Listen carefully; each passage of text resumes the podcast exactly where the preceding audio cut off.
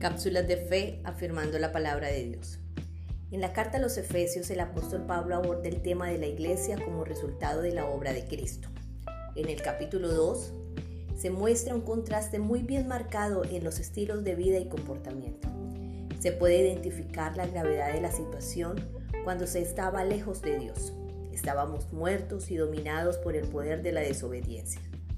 A partir del versículo 4 se describe el cambio total del nuevo estilo de vida en Cristo Jesús, el cual se evidencia por gracia, amor y gran misericordia sobre nosotros. Dios movido por el gran amor nos da vida con Cristo.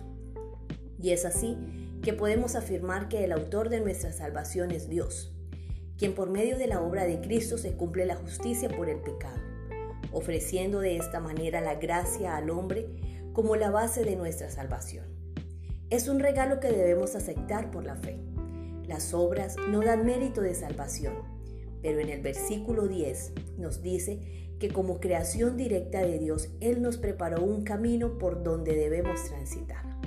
Las buenas obras externas y evidentes para otros son el resultado de mi cambio interior de la salvación recibida.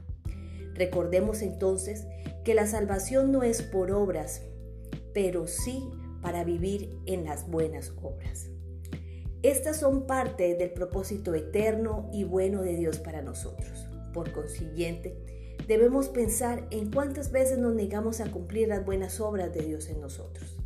Permitamos pues que nuestra vida sea el buen reflejo de la bondad de Dios para la humanidad, siendo los brazos extendidos de Dios a una sociedad que necesita ser tocada por el Evangelio reflejemos el carácter de Dios en nosotros y que la luz de Cristo brille en cada una de nuestras vidas.